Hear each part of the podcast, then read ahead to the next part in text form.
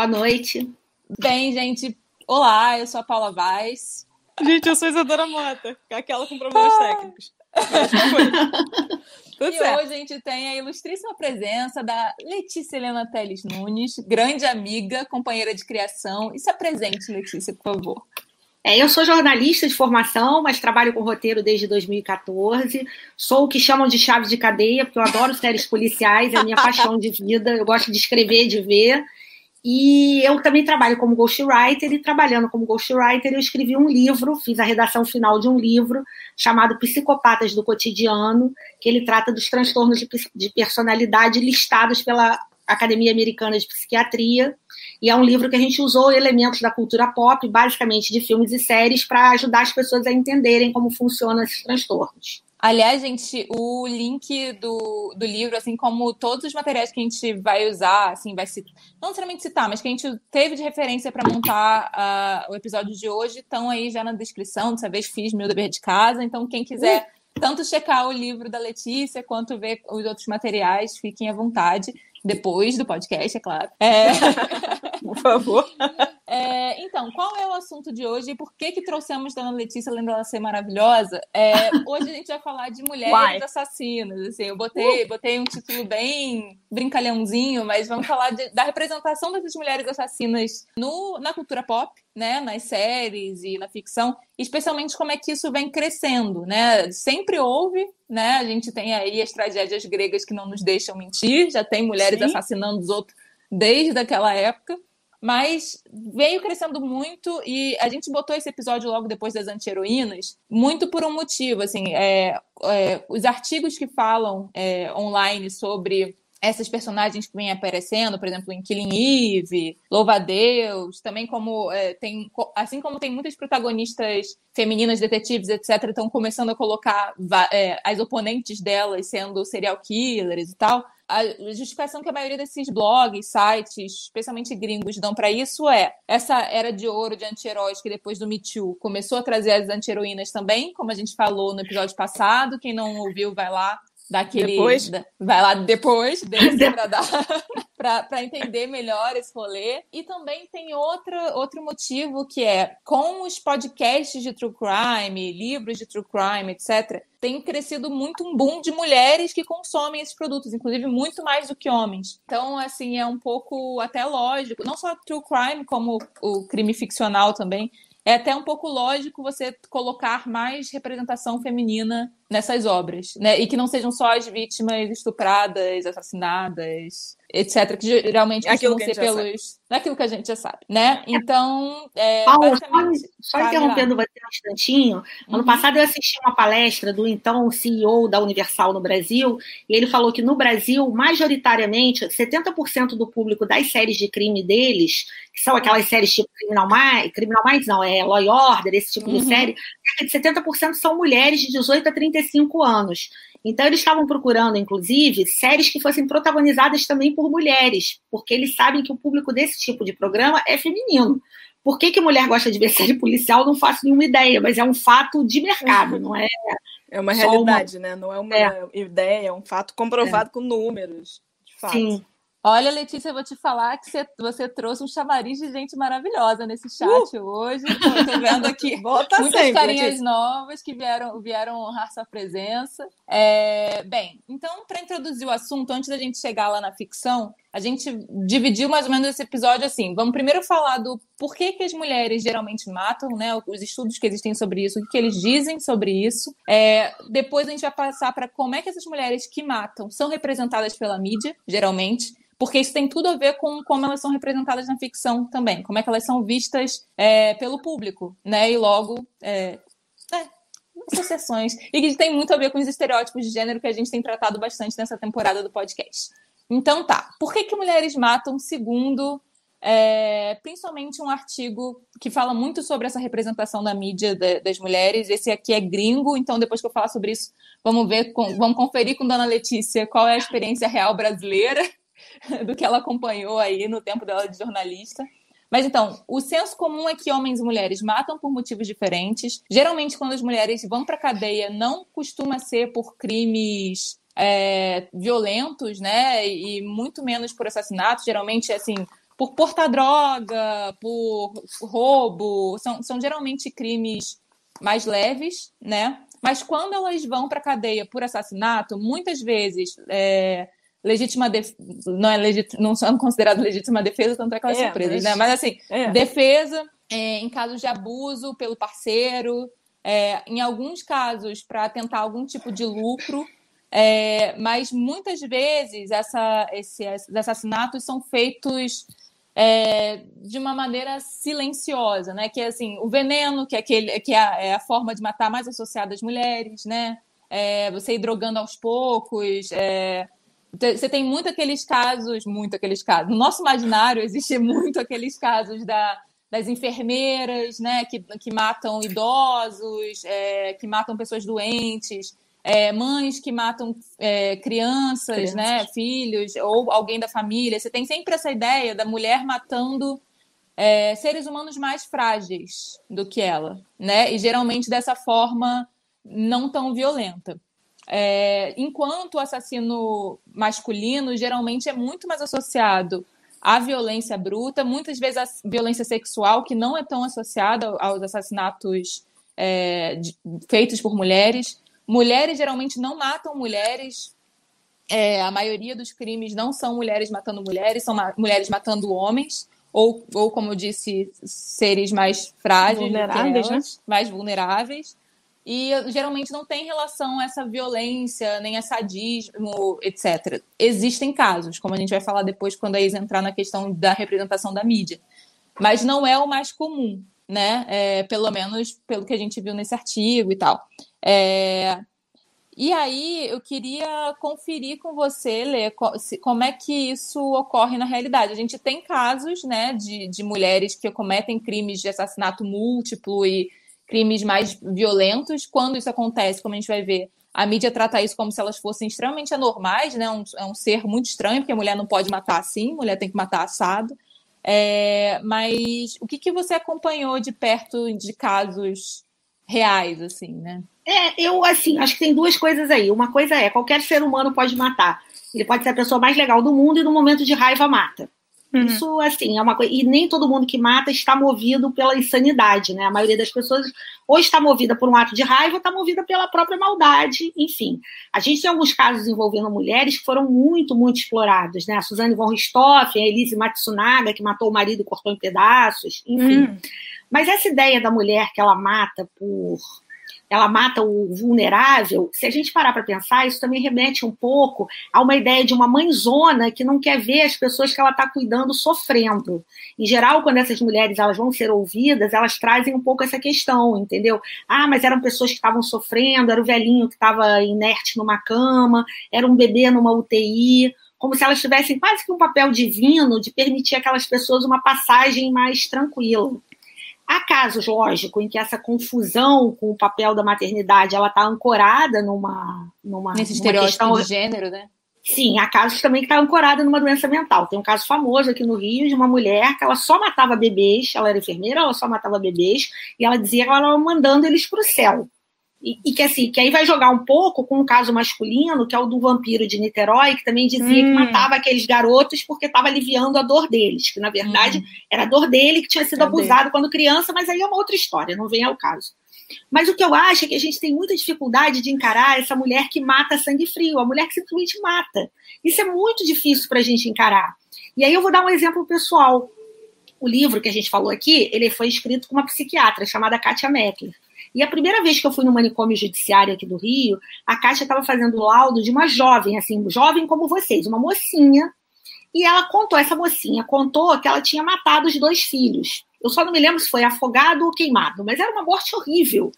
E aí, quando a menina saiu, eu olhei, eu perguntei a Kátia o que ela tinha feito, a Kátia falou, e aí eu virei, eu imediatamente, meu primeiro impulso foi, ela é maluca, né? Foi o meu primeiro impulso, porque assim, para mim é impossível acreditar que alguém mate os filhos de forma cruel. Eh, que mate os filhos e de forma cruel. E de forma e, cruel. Exatamente. E aí a Kátia virou e falou assim: não, ela sabia o que ela estava fazendo. Ela queria, ela tinha o marido tinha se separado dela, ela quis se vingar. E isso para mim foi um choque, porque ali, para mim, caiu aquela ficha assim, bem, qualquer um pode matar e a maldade pode estar escondida dentro de qualquer um e a gente tem que tomar cuidado. No caso das mulheres, eu, às vezes eu também fico pensando um pouco duas coisas.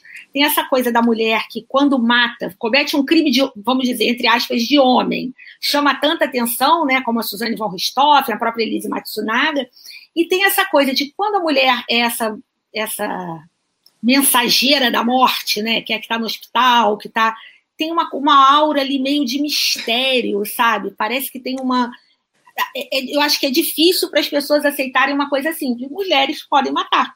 Uhum. Eu acho é que, que a, o que a Isa vai entrar sobre a mídia Não. tem muito a ver com isso, né, também. De tipo, não só não só o que as pessoas já aceitam, mas como essas pessoas são representadas é, pela mídia ao noticiar esses casos também influencia muito na visão popular sobre o que, que isso é, né? Antes disso, claro. só vou corroborar o que você tinha falado da Universal, o rolê do roteiro é, falou aqui que o kit de mídia do Discovery ID informa que a audiência do canal é prioritário entre mulheres entre 25 e 54 anos, ou seja, né? Oh. Não, não só Universal ficção, mas o Discovery trabalha muito com true crime, né? Sim. É, vai lá, Isa. Mas então. acho que, pela lógica que a Letícia estava indo, a gente vai, é, consegue se entender super bem. Primeiro, a gente tem que lembrar que antes da, de assassina, essa mulher ela é mulher. E na sociedade como um todo, o que, que é uma mulher, né? É, vamos voltar bastante lá na Caça às Bruxas. Lembra dos 200 anos de caça, de morte, tudo que uma mulher fizesse era absolutamente julgado contra ela. Quando a gente sai desse momento, e a Silvia Federici fala isso no livro dela, do Caliban e a Bruxa, ele, é, a gente tem um estado absoluto de harmonia em sentido de as mulheres agora vão ser levadas a seres maternos, carinhosos. Você precisa de um carinho? Você corre para mamãe, você corre para vovó. Você precisa de atenção, né? São os grandes seres que estão aqui para dar as vidas delas, os seres, né? A essência, o leite, o útero, o que for, por você. Então é extremamente difícil, né? Como assim matou os filhos? Impossível. Que loucura é essa? É o único amor real que a mulher pode ter na vida dela. É muito.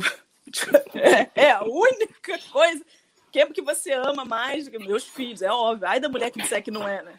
Aí da mulher disser que é a mãe, não sei, que é o marido.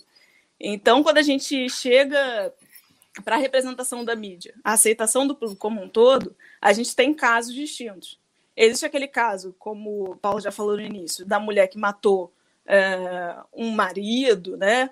Aí você você vem de uma representação assim, ok, mas o que, que aconteceu para essa mulher matar é, essa pessoa? Aí era uma abusadora, ela matou aquela vez, né? O cara ia, não sei, abusar da filha, o marido, um pai. Então existe uma retratação diferente que essa mulher entrou numa situação de tristeza, num súbito de raiva, né? Numa adrenalina qualquer, e ela fez o que ela precisou fazer naquele momento. Claramente ela era uma pessoa boa que passou por isso. E existe aquela mulher má, a, a que matou mais vezes, a que você não tem desculpa, né? Qual, é o motivo, né? Você não estava salvando um filho, você não estava salvando sua honra, né? Você não tem muito, muito mais. Talvez seja o caso dessa que matou o marido, escortejou. Não lembro se era o cara do. Era o cara da Ioki? É. Uma coisa. é isso. É. Né? Você fala, essa é. mulher é manipuladora, com certeza, é. uma biscate, casou com esse cara por causa do dinheiro dele, não sei o quê. E assim, a mídia, a mídia entrega pra gente, né? Quem são e quem as pessoas. deve achar dessa pessoa. Né? E o que, é que a gente é. deve achar sempre. Quais são os padrões. Já é difícil a, a mulher matar. Se ela matou, foi para salvar a vida de alguém, porque precisou muito, né? Por um surto que teve, ou claramente uma manipuladora, uma femme fatale louca, principalmente, né? Acho que talvez seja o nome mais usado contra a gente. É, então a que... gente Fala. Não, não, não, não, não, é porque assim, eu acho que essa você tem toda a razão quando você fala da mídia tradicional. Só que eu uhum. acho que graças às redes sociais, que tem muita coisa ruim, muita coisa boa, a gente com hoje certeza. já consegue ler outras representações também. E com você falando, já. eu me lembrei uma história que eu compartilhei até outro dia, de uma mulher no Nordeste que ela foi abusada pelo pai desde os nove anos de idade. Ela teve, Porra. sei lá, acho que dez filhos com o pai. E ela, assim, acho que aos 12, 13 anos, ela contou para a mãe. A mãe não acreditou, expulsou não ela de casa. Ela foi morar em outro lugar. O pai continuou abusando dela. E aí, um dia, ela desconfiou que o pai, que o pai, homem, que eu não sei nem como é que chama essa relação. Como é que chama isso, né? É, ia abusar da filha dela mais velha. E aí, ela contratou dois pistoleiros para matarem ele e ele foi morto. E eu fiquei muito impressionada com essa história, porque assim, ela poderia ter tomado a iniciativa de matar esse cara. Podia, né? Mas tinha algo dela, ela ainda tinha algum resquício de empatia e freio moral que a impediam de cometer o crime. Com as mão, próprias mãos. Com as, com as, com as próprias mãos. E um filho da puta, óbvio, né? Eu acho não, e assim, em alguma cultura esse cara não seja um escroto, de, tem outra palavra, tá? um filho da puta assim, também maior, um escroto. Exatamente, mesmo. mas aí quando você pensa nela, sabe, qual é a força dessa mulher, força, né? sabe? Né? De não ter, porque assim, muitas de nós iríamos fazer o que a própria Maria da Penha, que dá nome à uhum. lei, ela foi abusada, abusada, abusada, e um dia ela reagiu. Tem aquela mulher, a Lorena Bobbitt, nos Estados Unidos, que cansada de ser estuprada pelo marido, cortou o pinto cortou dele. Cortou o pinto dele, é. Entendeu? Não é uma reação que você também não acha, não é você julgar, ah, que legal, ela foi uma pessoa elevada e não, não teve é coragem de matar. Não. como a vingadora. Não é endeusar é, isso, claro. entendeu? É uma representação péssima, né? Que pois é. faz, e a ficção faz também. A ficção faz Sim, muito, o tempo todo. Mas como foi legal ler uma matéria que trazia essa história sem muito adjetivo e, e mostrando assim que e, e não, não, nem levava para esse caminho, ah, ela não teve coragem de matar com as próprias mãos. Mas uhum. isso me, me, espantou, porque uma pessoa tão massacrada, tão Nossa, que né? ficou sendo rachada a vida inteira, você é um lixo, você é um lixo, você é um lixo, ela não teve coragem de. Isso joga também para o estresse do trauma, né? Porque, claro. assim, é lógico que tem. A, você vai falar de síndrome de Estocolmo, essas coisas todas, mas dentro dela tem alguma coisa que não rachou e que não permitiu ela dar esse passo, que é matar alguém. Porque você matar alguém, você dá um passo, por mais razões que você tenha, você claro. deu um passo ali, você passou de um limite, né? Com Eu certeza. achei essa história, e a maneira Nossa. como a história foi narrada é muito diferente da narrativa tradicional que a gente costuma ler, sabe? Eu acho que a gente já consegue ter umas outras narrativas que talvez quem escreve na, e trata esses casos na grande imprensa já pudesse também ficar um pouco mais atento para o quanto isso reverbera mal no conjunto, né? Com da, certeza. Da depois passa, passa esse artigo para a gente que a gente põe Com aqui certeza. na descrição para quem tá tiver bom. interesse. Tá bom. Eu tá acho bom. que é super valioso, que no fim do dia é, a gente fala muito sobre isso aqui, né? Mas a gente vive num looping, a gente não sabe quem começou. A gente é influenciado pela mídia, a gente influencia a mídia, né? A gente, a gente compra também, então a gente dá uma dá um apoio para como as coisas estão sendo, mas a gente, a gente nunca sabe, né? Quem foi que, que começou isso? É o, ou, a galinha, a galinha né? né? Não sabe quem deu o primeiro passo, mas sem dúvida é uma percepção mais abrangente, menos limitante. A gente tem isso, e é o que você falou, da mídia de mais tradicional possível, né? E realmente a rede social, da qual tem um profundo entojo, mas compreendo que tem seus pontos valiosos, acho que consegue já trazer outras narrativas para gente. E no sentido da, da mulher, nessa figura de pessoa má, é, aí a gente entra também no. E aí das pesquisas de Paulinha, lógico, de que no século XIX já tinha, já surgiu uma ideia de, de mulher má e de menina má. Fala das pesquisas de Paulinha, que é Paulinha quem, Paula quem conta essas coisas. Paulinha Sempre. que pesquisa as coisas, faz o roteiro, Paulinha que é completamente... Ela, ela entra em lugares do... que eu não sei. Psica do roteiro. E eu honro o roteiro dela sempre. Mas existe, deu-se então uma divisão da mulher má, né? Em teoria. Vamos sempre de teoria, né, gente? A gente não sabe, né? Do, do vazio do outro. É, da mulher má, que é uma mulher mais masculina, mais agressiva, né? Vive fora dessas normas, das normas que a gente entende que são as que as mulheres devem seguir, né? E essa mulher recebe punições maiores. Ao mesmo tempo, também existe a menina má, uma menina mais nova, mais impulsiva. Isso a gente vê nas séries. A gente vê isso nos seriados dessas menininhas. É... A Lolita, né? É isso, meio promíscuas, meio impulsivas. Elas vão. É, é meio difícil saber se elas são culpadas, se elas não são. É, que, que, é a coisa da. Lolita da, é, um, é um clássico nesse sentido. A gente da demorou até entender o que estava né? acontecendo com aquela menina. Porque ela é uma menina de 14 anos, não é isso? 13. É, 13. Pronto. Então, é, demorou até a gente falar: peraí, mas é isso mesmo, né? Então, a, a, mídia e as representações geralmente só ajudam, né? Enfim. Esse modelo já é uma menina má que tem um futuro, né? A gente consegue reverter. Em teoria, isso tem. Essa pessoa tem, pode sair dessa um dia. Mas, acima de tudo, quando o crime ainda é uma coisa muito. Talvez ainda hoje, e aí essas representações novas, Killing Eve, por aí vai, estejam fazendo mudar, é o crime ser uma coisa masculina. É aquilo de novo você é mulher, é, é mãe. Você não vai machucar ninguém. Em teoria, é a posição de vítima, a posição de insegurança, a posição de fragilidade, né? É difícil acreditar que, que um crime de uma violência dessa, e aí quando a gente pensa em mulheres é, que mataram, vai lá, matou uma vez, o abusador matou pelo, pelo dinheiro. Aí você pensa em casos como o da Eileen Warner, que a mulher matou nove. Que, como assim? É, ainda mais. Acho que nem é da. Acho, não sei qual é o diagnóstico dela no fim das contas, mas ela era uma das que dizia: matei esse porque fui abusada, né? Aí chegou um momento que ela parou pensar falou: não, mas não, esse me abusou, mas esse aqui não me abusou, não, pode me condenar, tudo certo.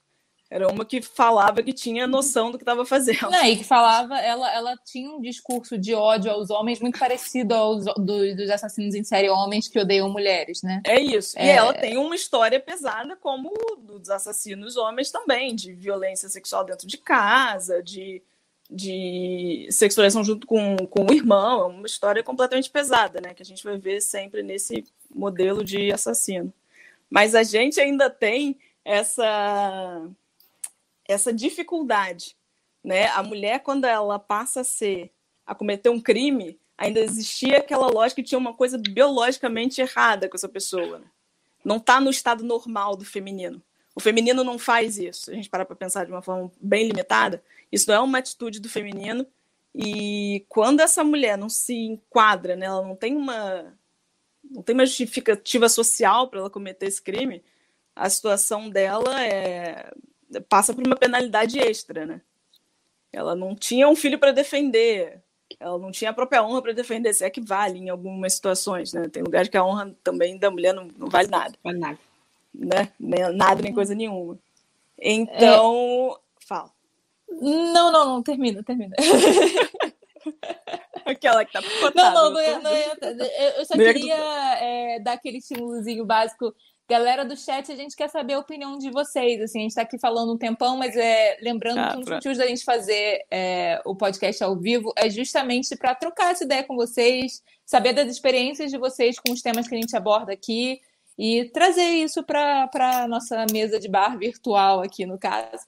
É... Falem pessoas, isso, Falem isso é pessoas, é mas, mas é... se vocês não falarem, vamos ser mais dramáticos. Se vocês não falarem, o YouTube entende que a gente não é legal não manda pro, os próximos para vocês, tá? Vamos de boa, assim. Mendigo de like. Fiz esses vídeos para Fernanda, era de eu ter vendido. Eu, eu acho que tem uma coisa bem, bem curiosa, assim, nessa representação da mulher criminosa, que é uma coisa meio assim. É, não é só no Brasil, mas num determinado tipo de, de mídia, né? É comum você folhetinizar os crimes, né? Então, assim, se um homem mata quatro mulheres, mata quatro pessoas, não vou nem botar um crime que envolva, que envolva gênero. Mata quatro pessoas, ok. Se uma mulher mata, matou, ele casou quatro vezes e as quatro mulheres dele morreram de forma estranha, enfim. Se uma mulher faz isso, ela é a viúva negra, imediatamente, entendeu? É mais fácil okay. você folhetinizar quando é uma mulher que está fazendo um crime, né?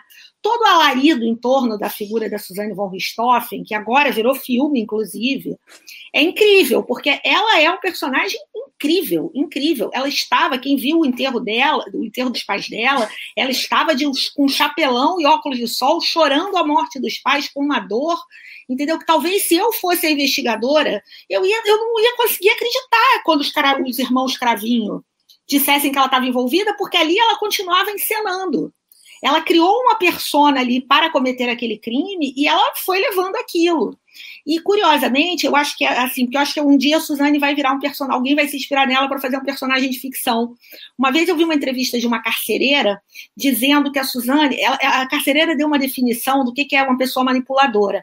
A carcereira falou o seguinte: a Suzane é uma pessoa que faz você dançar conforme a música que ela toca eu, é uma definição tão bacana que eu até copiei isso, que eu falei, um dia eu vou botar um personagem na boca essa frase de um personagem, entendeu? Fulano faz você dançar de acordo com a música dela.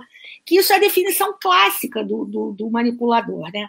E aí, voltando um pouquinho na história, dessa coisa da representação, é, quando a gente fala desses transtornos de personalidade, né, principalmente do antissocial, que é o que leva para o psicopata, né, mais tradicionalmente, a gente tem que lembrar algumas coisas. O que hoje a gente chama de transtorno de personalidade histriônico é o que durante séculos foi chamado de histeria. Histeria que vem de útero. Então acreditava-se que, por exemplo, a Madame Bovary é uma histérica clássica.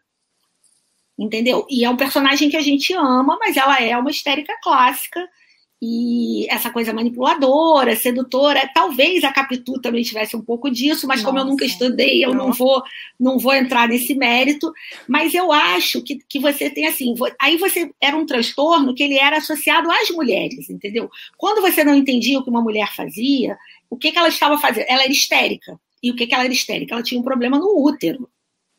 Bem, até hoje acho que não tem nenhum cientista que prove que você tem algum problema no útero afeta os seus neurônios ou seu o seu juízo moral.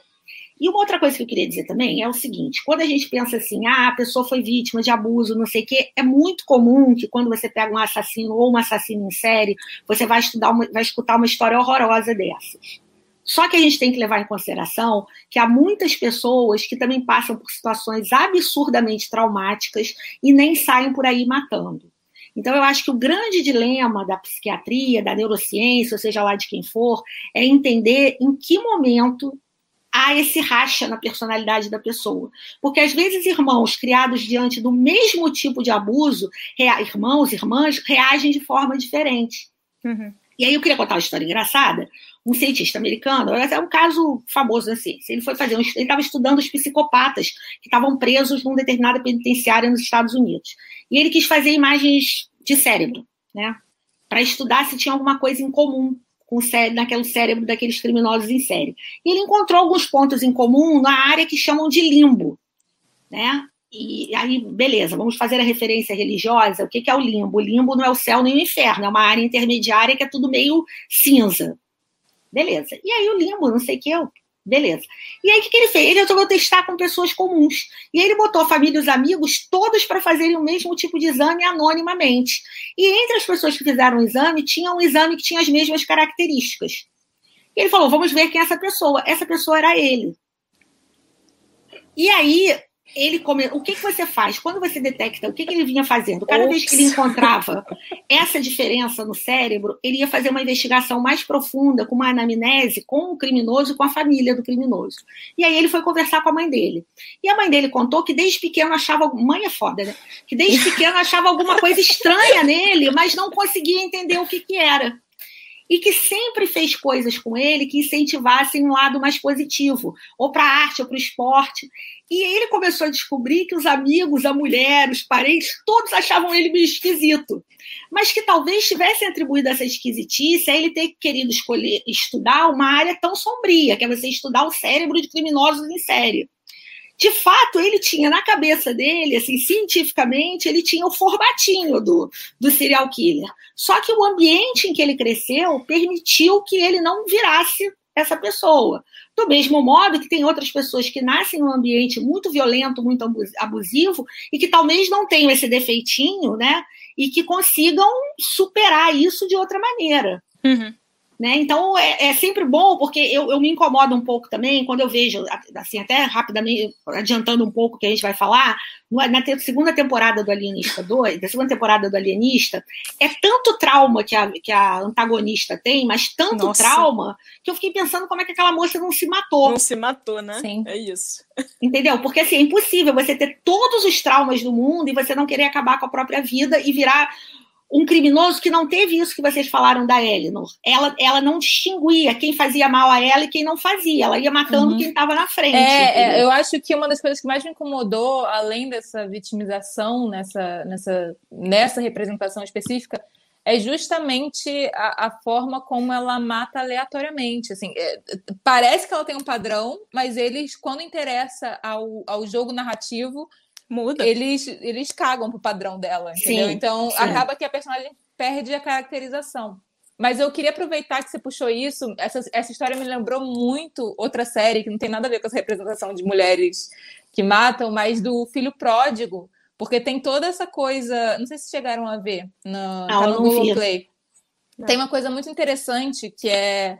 Que, é, que é, um, é um clichê do clichê do clichê, mas que eles aproveitaram muito bem na série, que é assim: é, é um menino que é filho de um psicopata, serial killer, E aí ele, inclusive, entregou o pai, e aí ele ficou ah. aquela sombra de que ele vai ser igual ao pai, sabe? Aquela coisa. Uhum. Até porque isso também tem uma questão genética, e é, é genético, mas ambiente, né? Pelo, pelo menos pelo que eu vi, tanto no livro da Kátia quanto, quanto em outras Sim. referências. É uma mistura das coisas, né?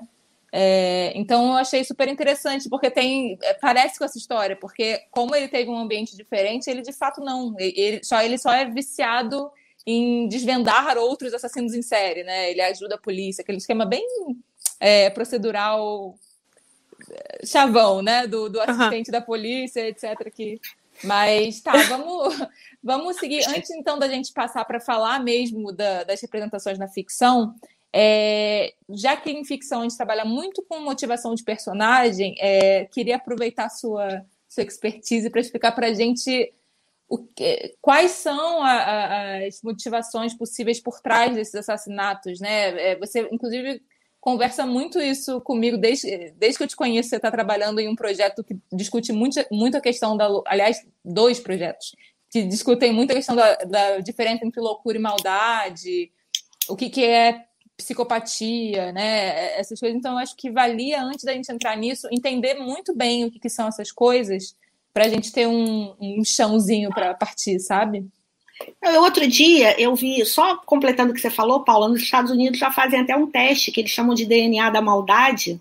Hum. Que não sei quem assistiu Defending Jacob, que é uma série do, da Apple, e eles hum. falam um pouco, porque o avô do menino é um, é. É, é um serial killer, Isso, e aí eles fazem esse teste para ver qual é a tendência que você tem até aquilo. Na verdade, outro dia eu ouvi uma definição assim do que é louco, do que não é, que eu achei ótimo. O que é insanidade? A insanidade é uma doença mental. Né? Você está fora de si. É o esquizofrênico que ele mata alguém porque ele está ouvindo vozes. Né? Como eu contei aqui, era a moça que matava bebês porque ela achava que ela tinha uma missão divina de mandar esses bebês para o céu. Então, ela basicamente matava bebês, bebês pobres em situação de saúde muito ruim. É, a, a, o que a gente chama de psicopatia é um, é um déficit mental. Porque, assim, a esquizofrenia, a bipolaridade, essas coisas, elas têm tratamento. Você toma remédio, você faz terapia e você tem uma vida normal normal. É de fato uma doença, né? É... é, uma doença. Ela é tratada como ela não tem cura, mas você consegue levar uma vida convencional, né? Você vai controlar as vozes que você escuta, as suas alterações, alterâncias de humor, enfim. Que é um pouco como a Carrie, né? A Carrie é bipolar e ela toma remédio e ela fica bem, né? É, a, a psicopatia, ela é um déficit. Então, ela vai trabalhar onde? Ela vai trabalhar em três. O que, que faz a gente não cometer um crime? Né? A gente tem empatia com o outro, a gente tem o freio moral, que é isso que a gente chamaria do ambiente, né? É o que os nossos pais nos ensinam, o que a sociedade nos ensina. E 99% das pessoas tem medo de ser punido, né? Tem medo de ir para cadeia. Normalmente, quem tem esse déficit que a gente chama de psicopatia, ele não tem uma dessas três coisas ou não tem as três. Em geral, não tem empatia com o outro, por isso é que comete crimes horríveis, horríveis, entendeu? Quando você vê o Charles Manson, que matou a Sharon Tate, aquele crime é horroroso. Ele matou uma mulher grávida, abriu a barriga dela, entendeu?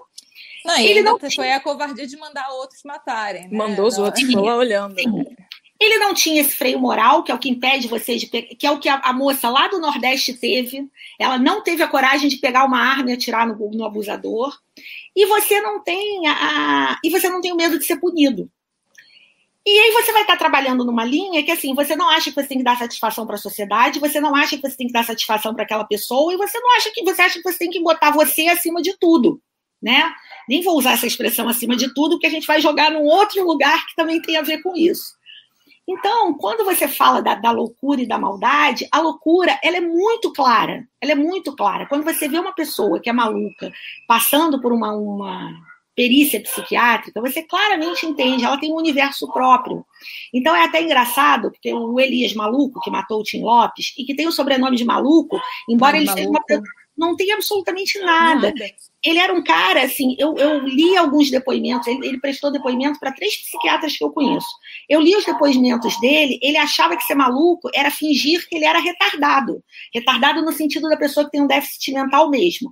Então hum. o psiquiatra perguntava, mas o que, que aconteceu? Ele ficava assim, ah, ah. Então, assim, o, o, esquizofrênico, por exemplo, ele tem um universo todo próprio, ele escuta vozes, ele tem visões. Então, o louco, quem é louco, você detecta. O louco é fácil de você identificar. Quem não é fácil de você identificar é esse mal que tem um transtorno, um transtorno de personalidade, que ele pode se manifestar de várias maneiras. Eu acho que tem um filme muito legal chamado A Esposa, que uhum. é com o Jonathan Price e a Glenn Close. Nossa, tadinha da Glenn Close. Parênteses, um primeiro parênteses que eu faço nesse ah, podcast. Eu sempre faço fazer. parênteses. É o primeiro mesmo. Tadinha é. da Glenn. A Glenn Close sempre é a doida assassina, né? Obcecada. É, ela já tem anos, dessa moça. Agora, nesse filme, ela tá num outro papel. Ela tá no papel Finalmente. daquela mulher que ela se submete a um marido narcisista. Eu até escrevi uhum. o um artigo da faculdade sobre Não é isso. É muito melhor esse papel, né? Mas tudo é, o que, que acontece? Ele é uma, ele, ela, é uma, ela tem um tipo de personalidade que a gente chamaria de evitativo, que é o que a gente, que a grosso modo é o tímido. Uhum. E ela casou com um cara que é narcisista. Então ela viveu para ele. E isso causou uma infelicidade profunda. Porque quando a gente fala do, do psicopata, que é o, em geral é o portador desse transtorno antissocial, né, que é o, é o que não tem empatia, a empatia dele é zero, mas você não tem só esse psicopata do cotidiano. Você tem essas pessoas que são muito narcisistas, você tem essas pessoas que são muito desconfiadas e vivem numa teoria da paranoia própria e que para quem está ao redor é uma loucura. Cof, cof, Bolsonaro, cof, cof. É, exatamente, entendeu? Que acha que o mundo conspira contra si. Você tem as pessoas, tem os histriônicos, que hoje em dia já se sabe que não é uma questão feminina que não tem nada a ver com útero, que é uma questão de você ser uma pessoa extremamente vaidosa ou que quer estar o tempo todo no centro dos holofotes e que quer chamar atenção a gente vive, né, por tudo, porque você falou, não gosta de redes sociais, a gente vive a era dos narcisistas, né? Ser narcisista a todo custo, as pessoas se exibem o tempo todo. E muitas vezes, para é, do mesmo modo que tem aquela bobagem da pessoa que foi fazer uma selfie levou um tombo, tem aquela pessoa que trata os outros mal, que quer aparecer a qualquer custo. Então, isso vai, vai causando é, você vai ficando assim, você vai causando vítimas pelo seu caminho, não necessariamente vítimas de crimes, não, você não vai matar essas pessoas, mas algumas sofrem muito com isso, muito assim. É daí que vem o famosíssimo assédio moral, né? São pessoas que elas têm uma série de, de ou porque elas têm um comportamento que elas são muito desconfiadas, ou porque elas têm um. Às vezes combina, né? É muito vaidoso com muito desconfiado, às vezes você vai fazendo essas combinações. Até você chegar àquilo que você convencionou no transtorno de personalidade antissocial, que aí você vai botar o psicopata ali, né? O que a gente chama de sociopata ou de psicopata. Mas quando a gente bota nesse lugar, a gente tem que entender uma coisa. Uma pessoa que, quando comete um crime, ela tem um diagnóstico de transtorno de personalidade, o que, que isso quer dizer? Quer dizer que ela tem um déficit mental, mas que ela era capaz de entender o que ela estava fazendo e que, mesmo entendendo, ela fez. Então, é aí voltamos à palavra empatia. Ou seja, uhum. ela sabia que ela ia provocar sofrimento, ela sabia que ela ia matar alguém, mas alguma coisa que ela queria era mais importante do que a vida do outro. E é nessa hora que ela. E aí não, não, e isso não tem o que fazer, não tem cura, não tem tratamento, você mantém a pessoa sob controle, mas não tem o que fazer. Essas pessoas, todos nós temos um tracinho de alguma coisa, né? O livro. Narcisismo, mim, principalmente, principalmente, né? Está em voga, como você disse. É. O livro, para mim, foi esclarecedor, porque desde então, em qualquer ambiente de trabalho novo que eu entro, eu olho ao redor para entender quem são aquelas pessoas e saber como lidar com elas, porque a coisa mais importante é você entender aquela pessoa não é assim com você, ela é assim com todo mundo, sabe? para ela, como diria o Sartre, o inferno são os outros, mas para a gente não pode ser assim. É aí que a gente é aí que dá muito errado. E Aliás, outro parêntese, fazer um jabá muito rápido. Gente, quem puder, é, tá? Inclusive, da última vez que eu vi, ele estava no Kindle Unlimited, o, o, seu livro com a é. Kátia. E, e, vale muito a pena ler é, só pela diversão de ficar classificando os outros. É, é não, sinceramente. Sim, é muito divertido. é muito divertido depois que você entende essas coisas. E, e também por isso que você falou de, tipo, você tira um peso das costas de não ter Sim. mais a sensação pelo menos você sabe que a questão da pessoa é com a pessoa, não, não, não é com você. Né? E aí você tem que se fortalecer para lidar com aquela pessoa. Muitas vezes tem que se afastar daquela pessoa, é abrir a gaiola e paciência. Muitas vezes você tem que, você se for um chefe, uma mãe, né, sei lá, você tem que lidar com aquela pessoa, aprender, porque assim, é você que vai se fortalecer, porque aquela pessoa não tem jeito. Principalmente porque ela não entende que aquilo é um problema. Hum. Entendeu? Quando a gente fala, eu, eu, a Paula viu, eu fiz, eu participei de um concurso agora há pouco, né, com a Renata que está aí, sobre que a primeira temporada é um cara que ele matou 42 pessoas na Baixada. Matou 38 mulheres, 37 mulheres, uma criança e quatro homens. É, inspirado nesse fato real, né? É inspirado nesse fato real. E ele dizia que ele matava porque ninguém impedia. Mas, na verdade, ele já trazia esses traços da total falta de empatia, porque ele matava uma pessoa como a gente. Não dá nem para dizer que é como mata uma galinha, porque a maioria de nós também não mata galinha, mas é como você corta um bife, entendeu? Era uma coisa Sabe, onde é que estava isso? E aí você vai procurar, aí ele tinha um histórico familiar um pouco confuso, mas ele tem irmãs que não. Entendeu? Então, assim, ele era. É, é porque é dele. Entendeu? A falta de empatia é dele. Eu acho que talvez algumas pessoas que não tenham isso num grau tão elevado consigam desenvolver a empatia com um choque de realidade, não sei com o quê, assim, porque eu não sou psiquiatra para explicar. Uhum. Mas eu acho que tem pessoas que não tem jeito mesmo, não, entendeu? E você tem que aprender. Eu lidei no trabalho com uma chefe que ela me levava assim à beira de fazer uma bobagem. E, e, tinha pessoas ao meu redor que diziam isso. Você não é com você, é com todo mundo, é com todo mundo. Eu não conseguia enxergar. Quando eu fui escrever o livro, eu enxerguei claramente, superei, passou. Entendeu? Porque eu entendi, eu falei, não era comigo, ela é desse jeito, entendeu? O problema dela, entendeu? Eu tenho que, eu tenho que ser forte para. Então, assim, é, quando a gente vai ver os laudos desses criminosos, a Suzane von Richthofen, ela tem um laudo que, se depender da, de parte da, da, da justiça, ela jamais sairá da cadeia. Porque ela tem uma, uma clara. Eles fazem um teste que chama-se Rochache, tem um nome estranho. E esse teste deixa claro que ela continua sem ter empatia nenhuma. Então, se ela sair, ela se confrontar com outra situação em que o desejo dela seja frustrado, ela tem tudo para matar uma pessoa de novo. Ale, uma coisa que eu acho importante antes da gente entrar na ficção também é separar psicopata de serial killer. Porque a gente tem uma, uma hum. noção, assim, inclusive o livro me ajudou muito nisso, no sentido assim, de tipo, existem psicopatas que não são, né? É, é, é... A maioria deles, inclusive, não é. Se quando você. Assim, o livro ele ajuda você, não estou fazendo jabá do livro, não, mas quando você estuda a questão Passa, de pode fazer. de personalidade, é você entende que todo mundo tem um parafuso a menos, né? Como a gente uhum. usa na linguagem popular. Tem um tracinho mais narcisista, tem um tracinho mais tímido, e aí, enfim, tem um tracinho paranoico. Eu conheço gente que é super paranoica tem um, tra um tracinho obsessivo compulsivo, que não é aquele toque de ficar lavando a mão, mas é aquela pessoa que fica muito. Sabe a música do Steve do Sting, sabe? Every breath uhum. you take, uhum.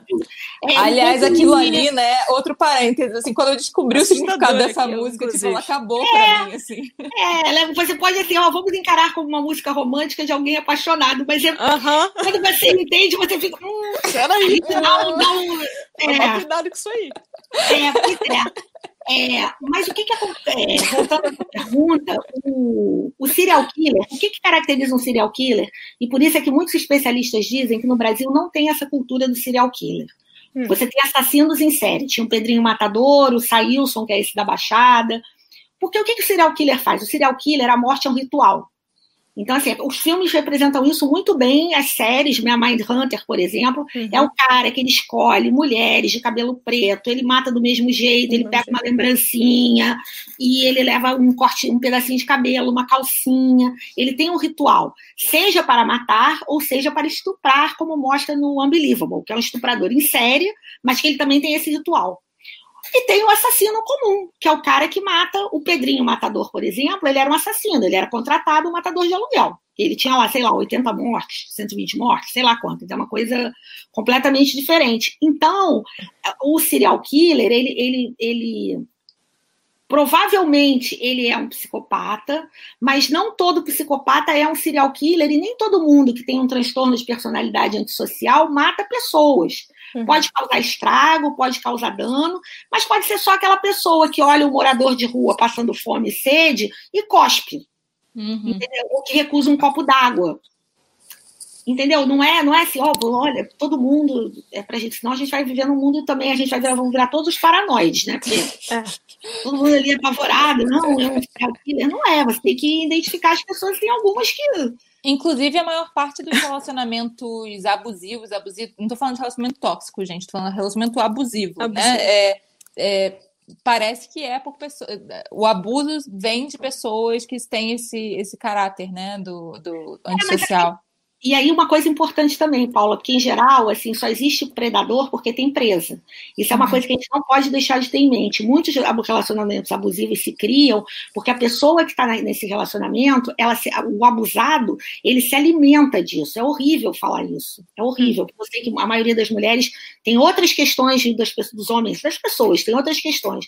Mas tem muita gente também que está nesse. É, é exatamente o caso do filme A Esposa. Uhum. Quando você começa a ver o filme, você fala, gente, por que é. essa mulher está casada com esse cara há tanto tempo?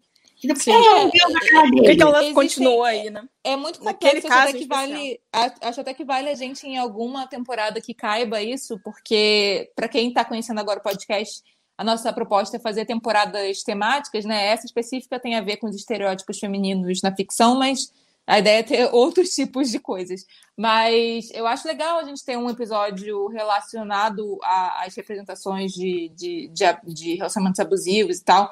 Mas existe muita coisa do ritual nesses relacionamentos, né? Sim, é, sim. Mesmo que a pessoa não tenha essa tendência inicial, se você entra nesse ritual de que o afeto, a dopamina, tem a ver com esse conflito, né? Sim. E que tem a coisa do, do ódio, e depois, logo em seguida, você tem o, o êxtase do amor, a lua de mel, né? Como chamam. É, é uma coisa Sim. muito particular, né? E assim, Mas... você tem que tem pessoas que não se submetem, que entendem rapidamente como é esse jogo e saem do jogo. Tem um outro filme muito legal chamado Grandes Olhos, que a, que a Amy Adams faz uma pintora famosa nos Estados uhum. Unidos. E ela conhece o Christopher Waltz. E é claramente uma relação dessas, entendeu? A relação, ela, ela considera ele um protetor então, ela coloca ele nesse lugar. E ele que é o abu... ele tem essa coisa do, do, do narcisista. É, então, assim, ele fez um casamento perfeito, porque alguém que é muito carente e uma outra pessoa que sabe que pode dar um pouquinho, um pouquinho que dê já vai manter aquela próxima. Então, um alimenta o outro num círculo, num círculo vicioso doentio, e que às vezes quem olha de fora para e pensa, mas e você não entende que ali tem duas pessoas precisando de atenção. De entendeu? ajuda, né? De ajuda. E ajuda de papo, né? Porque ela já vem de um outro relacionamento abusivo, né? O filho, o, o pai do filho dela também era um relacionamento abusivo, um relacionamento assim. E alguma, e também a gente tem que entender que algumas pessoas têm esse transtorno de ser agarrado, assim, né? O evitativo, que é essa pessoa que faz do outro um objeto de admiração. Uhum. Se a pessoa que é o objeto de admiração não tem essa vibe narcisista, isso também é horrível. Porque imagina você estar tá num lugar em que você não pode cometer erros, porque algum eventual erro que você cometa, você vai afetar a vida de alguém. Uhum. É, isso é, é, você também. As coisas vão se encaixando, sabe? Uma pessoa, é difícil também para você lidar com alguém que é desconfiado o tempo todo. A não ser que você seja uma pessoa que gosta que, que você seja narcisista e que você gosta que o outro desconfie que você está traindo ele. É, se relaciona o ciúme é uma demonstração de amor, né? Tem gente que aí, faz. Né? Mas aí tem que se completar esses padrões de cada um, né? Exatamente. É sempre que vai funcionar. Mas mesmo assim, eu acho que deve ser muito tóxico, né? Não é? Acho que sem dúvida, é um sem dúvida.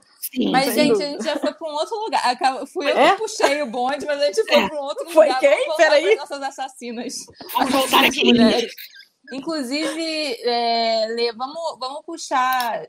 Quero, quero puxar com você o, quais foram os seus incômodos né, nessa, nessa tendência recente de mulheres assassinas, porque Veio essa ideia, depois que a gente tratou das anti-heroínas, né? Quando a gente estava bolando a temporada, teve a ideia das anti-heroínas. O próximo episódio vai ser sobre um subgênero muito específico do terror, cujo nome é, Isadora? Hagsploitation. É... Hagsploitation, que é basicamente as velhas loucas do cinema hollywoodiano lá de é antigamente, é né? Que era como as mulheres mais velhas conseguiam trabalho. E aí a gente ficou assim, como é que a gente preenche... É, como é que a gente faz uma transição interessante entre um episódio e outro. E aí veio essa ideia por causa desse, desse boom, né, de, de mulheres assassinas. É. E aí, e aí eu fui conversar com você e você estava super incomodada também. Então foi uma, foi uma coincidência muito interessante. Então eu queria puxar é. esse assunto. Traga aí seus incômodos. É, eu acho o seguinte, eu acho que a mulher pode estar no papel da assassina clássica como a Killing Eve, entendeu? Ela é uma assassina pronto. Não tem ali, ah, ela foi abusada na infância, o pai se pendurou na ponte. Ela mata uh. pessoas. É um papel que a gente tem o direito. Por que a gente não tem o direito de ter esse papel na sociedade? Secularmente a gente estava apanhando e morrendo. Agora a gente quer sair matando também, beleza. Não vejo problema nenhum nisso. o que começou a me incomodar, e assim, e, e, tem uma série até muito anterior a isso, que é o Elias Grace, que é uma uhum. série da Margaret Atwood, que também é. Ela, tem, ela, é no tempo do alienista, né? No, no período, assim, que também é um pouco o tempo do Freud, uhum. e que ali é uma mocinha, e essa mocinha, ela ficou órfã, e ela sofreu muito, e não sei o quê, e ela cometeu um crime horroroso, e ela engana o alienista, que hoje é o psiquiatra. Ali eu já fiquei pensando assim, hum, sabe, a gente está ali do papel da vítima que foi para um outro lugar, já fiquei meio ali. O Alienista 2 me irritou muito, pelo que até falei aqui. A, a, antagonista ela tem todos os traumas do mundo. Assim, ela só faltou sofrer uma lobotomia, porque é o pai é, que todo o resto aconteceu. O pai pendura na ponte, ela ficou pobre, ela não pôde estudar balé em Paris, a mãe era uma cretina que tirou a filha dela. Falei, precisa de tudo isso. Para quem está chegando agora, rapidinho, gente, a gente, a gente tem que começar com esse aviso, mas assim, você, Sempre vai spoiler. ter esse podcast spoiler. Se você está chegando agora, levou algum. Gente, desculpa, faz parte do que a gente está fazendo né? aqui. É, é, é desculpa, Letícia, o vai ser interromper, mas. Não, não, não, não, tá certo. E aí, ela, ela. E você falou uma coisa que é certa, ela mata assim, entendeu? Não é aquela coisa de você matar. Não tem modus operandi, não tem. Não tem é, entendeu? Assim, é, ah, eu quero sair matando, eu quero mostrar uma mulher matando. Que também é um pouco no Freud, que é uma série que muita gente não gostou pela violência. É uma série, bom, é Freud, então, meu crush. Freud Foucault, que é crush intelectual, é, que é uma série que eu achei muito legal, o personagem da Flair, porque trata de um, de um distúrbio de múltiplas personalidades, mas a mãe adotiva da Flair, ela também está num lugar ali de promover rituais sexuais, sabe? E é uma coisa meio mística, eu não terminei de assistir ainda. Meio assistindo. Bruxa. É uma coisa que eu, assim, eu não estava esperando. Quando saiu a série Freud, eu estava até esperando que eu associasse a coisa de caso de investigação, porque é o que faz sucesso, né? Eu estava achando que ia por esse caminho. Mas eu não imaginava que eu ia ver um misticismo associado à hipnose, uma coisa assim que, que não era dele. É. Inclusive, a briga dele com Jung tem, tem, tem traços disso, né? Então, assim, eu, eu, eu, fiquei, eu fiquei não tão incomodada, porque meu estudo de psicanálise é muito pouco para escrever personagem ainda, eu espero estudar mais, mas. É...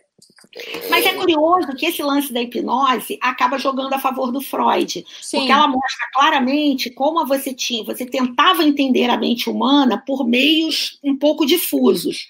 Mas a caracterização da mãe adotiva da Flair, que a Flair é a, é a protagonista feminina da série, a gente pode dizer uhum. isso do protagonista masculino, é, assim, ela é meio bruxa e promove uns rituais sangrentos com sexo e drogas. Gente, assim, foram buscar isso aonde? Sabe? O, inclusive, o, o, o, o rolê do roteiro. Qual é o seu nome, rolê do roteiro? Porque eu não consigo ver direito pela logo e só vejo escrito rolê do roteiro. É, mas é, ele falou: vocês acham que essa representação do feminino na ficção remete de alguma forma também para a sexualidade e, ou manipulação por conta da Bíblia e a Eva, o pegado original? Eu acho que sempre tem isso. É, assim, é, são dois arquétipos, assim, não são arquétipos só bíblicos, né? A gente vê isso, inclusive se você vai estudar os arquétipos, tem muita gente que usa os deuses e deusas gregas e tal. Você sempre tem esse lugar da, da Afrodite, que pode, uhum. pode pender para a femme fatale, né? Que usa o sexo e manipula e vai para esse pecado original. E você tem a. E você tem a Ai, gente, a deusa, a deusa matrona, que é, que é a mulher de Zeus. Juno. Era. Juno, é, era, era, era, é, Juno romana era, era, era, era grega. grega. É, mas que tem esse lugar que pode ir para o lugar da mãe louca, né? Que, que é outro e que tem vindo. Eu acho muito, é, eu acho muito interessante que assim, ao mesmo tempo que a gente tem que retratar essas mulheres, essas histórias femininas e, e, e as questões as questões que a sociedade impregnou as mulheres, e por isso existem uns crimes muito específicos, por exemplo, o Munchausen lá, eu não sei se o homem tem Munchausen, né? Que é. Que é... É Munchausen o nome daquela doença é, que, é, que, é, que, a mulher começa a matar. É, é, cuidado, é. Né? É o mitômano, né? É, exatamente. E que tem isso tanto no The Act, que é uma, baseado numa história real, né? Pensando em mulher assassina.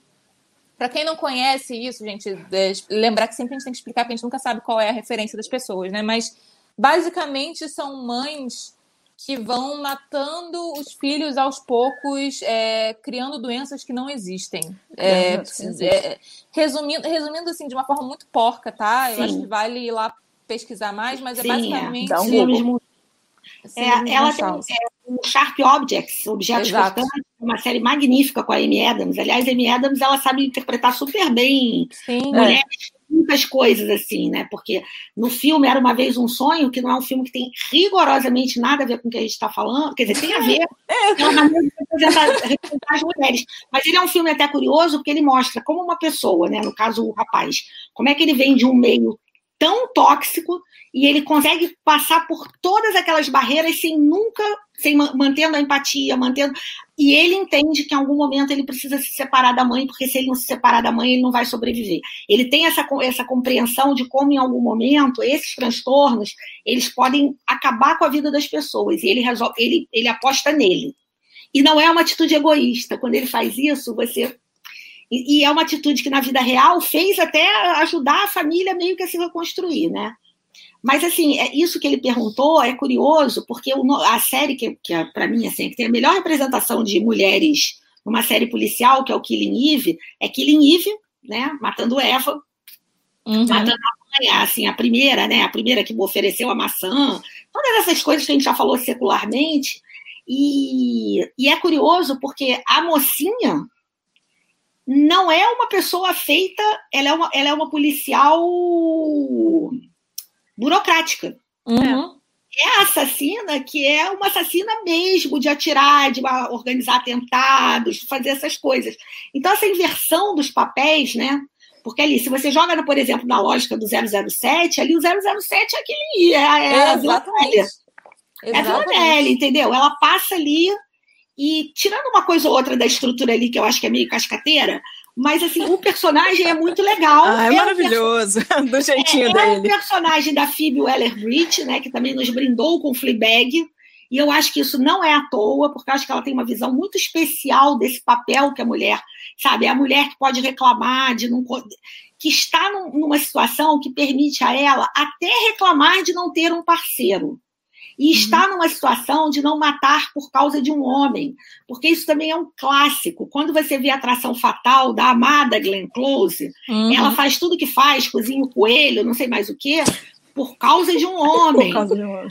Secularmente, as mulheres assassinas no cinema não, estão agindo por causa de um homem. Fa fazendo, e, e guarda, que você, guarda sua linha de raciocínio rapidinho, Lê, mas assim, fazendo é, link com o que eu falei lá no início, não é que isso não tem a ver com a realidade, gente. A gente vive numa sociedade em que as mulheres são criadas para Sim. amar e para Sim. cuidar. A, gente, a gente, ainda vive nessa sociedade, então é claro que, que essas questões afetam, inclusive, a forma como as mulheres matam. E quais são as obsessões. Quando elas têm distúrbios, quais são esses distúrbios? Quais são os focos, é, é claro que isso afeta, mas a questão é que a ficção também afeta muito a realidade. Então, quais representações a gente quer? Eu acho que é muito sobre isso também, né? Do, tipo, é claro que vamos representar o que as mulheres vivem e sofrem, mas vamos também procurar outras formas de representar que podem podem seguir outro rumo, né? Vamos começar Sim. a jogar novas novas formas de narrar, novas formas de narrar mulheres, né? Assim, não só mulheres, mas no nosso case específico aqui de hoje, né? especial. Mas, é. por exemplo, tem, tem uma a novela que está passando 10 do 8, a, a, Força do Querer. Essa novela me, me incomodava muito, muito a representação da Bibi perigosa. Nossa. Por quê?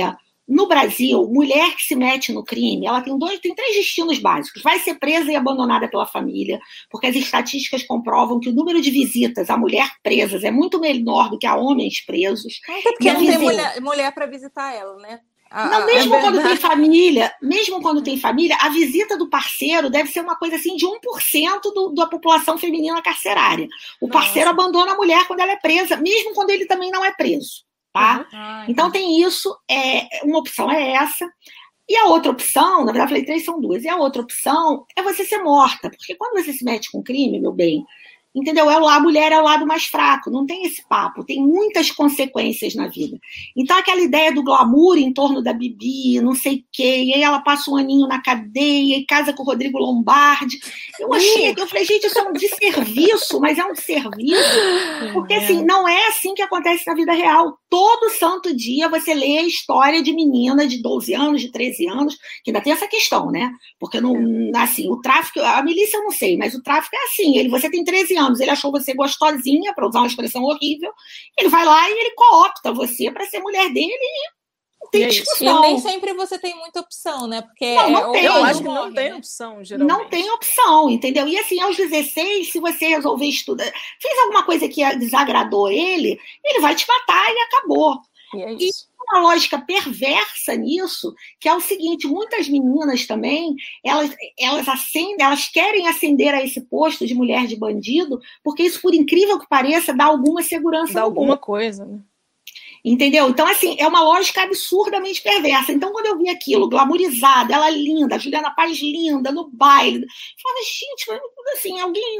Cadê o Ministério do Vai da Merda? Porque é, é, é jogar muito contra, sabe? Não é, é jogar contra. Não é você, uma mulher, ela pode assumir o comando do tráfico como assumiu a Bibi Perigosa, que é a da vida real, que em algum momento ela foi a chefe do tráfico. Mas isso teve uma consequência devastadora para a vida dela. Eu tenho uma amiga que também escreveu um livro, que até deveria ter convidado ela e acabei esquecendo. A Raquel de Oliveira, ela foi a número um do tráfico na Rocinha. E a Raquel, ela conta histórias assim, ela, ela foi uma espécie de bibi perigosa também.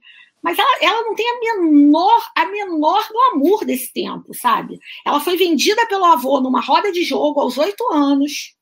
E foi uma escalada, e foi o que deu para fazer, foi como resolveu sabe? Não é bacana, não tem essa. Não, eu acho que quando a mulher está nesse lugar, não é um lugar em que a redenção seja possível sabe? E aí a gente joga naquela coisa que está muito em falta na nossa sociedade para homens e mulheres. Atos têm consequências. Se um dia a Villanelle for presa, ela será julgada pelos seus crimes e ok, mas ela tem que ser julgada pelos seus crimes e não pelo fato de ser uma mulher. E eu acho que a série amarra isso muito bem, porque não, não transforma ela numa femme fatale sedutora e assassina. Nunca. É verdade, Entendeu? nunca faz ela nunca faz, ela faz o que ela tem que fazer e ela vai ter consequências desses atos lá na frente. Entendeu? Todas essas mulheres, a, a Suzane von Stoffen está presa, a Elise Matsunaga está presa, todas estão presas, entendeu? Assim, porque é isso. Mulheres podem cometer crimes? Podem, mas elas têm que ser julgadas e condenadas à luz da lei do Estado de Direito brasileiro. Acabou. Sabe? Claro. Porque quando você romantiza esse papel, ah, ela foi abusada, ah, não sei o quê, não é que isso não tem importância na motivação da personagem. Mas a partir do momento em que ela sabia que aquilo era errado e mesmo assim ela fez, entendeu? Você pode dar mil justificativas. A polícia brasileira não funciona, a justiça brasileira não funciona, ok. E tem mulheres que passam a vida inteira e que na hora H elas contratam um matador para matar o abusador porque elas não conseguem então, assim, acho que a gente tem sempre que pensar nesse papel da mulher, entendeu? Como ela consegue se manter forte eticamente. Porque, mal ou bem, a Villenelle, no, no, no itinerário, que ela, na jornada que ela traçou para ela, ela é firme naquela jornada.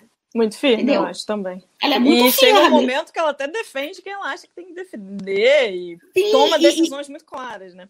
E a, o personagem da Sandra Oh começa a entender aquilo de uma forma diferente. Uhum sabe? Ela passa a ter ali, ela sai daquele lugar de ah, uma assassina para opa, peraí, sabe? O que, que essa mulher representa além porque a gente falando isso parece que a gente está defendendo que mulheres saiam por aí matando e não, é não é isso. Não, não é, inclusive, justamente contra. Inclusive, é bom citar aqui também, já que a gente está citando Killing Eve. Outra que eu acho que é muito bem feita é, é a Louva a Deus, embora a Dona Isa não curta muito.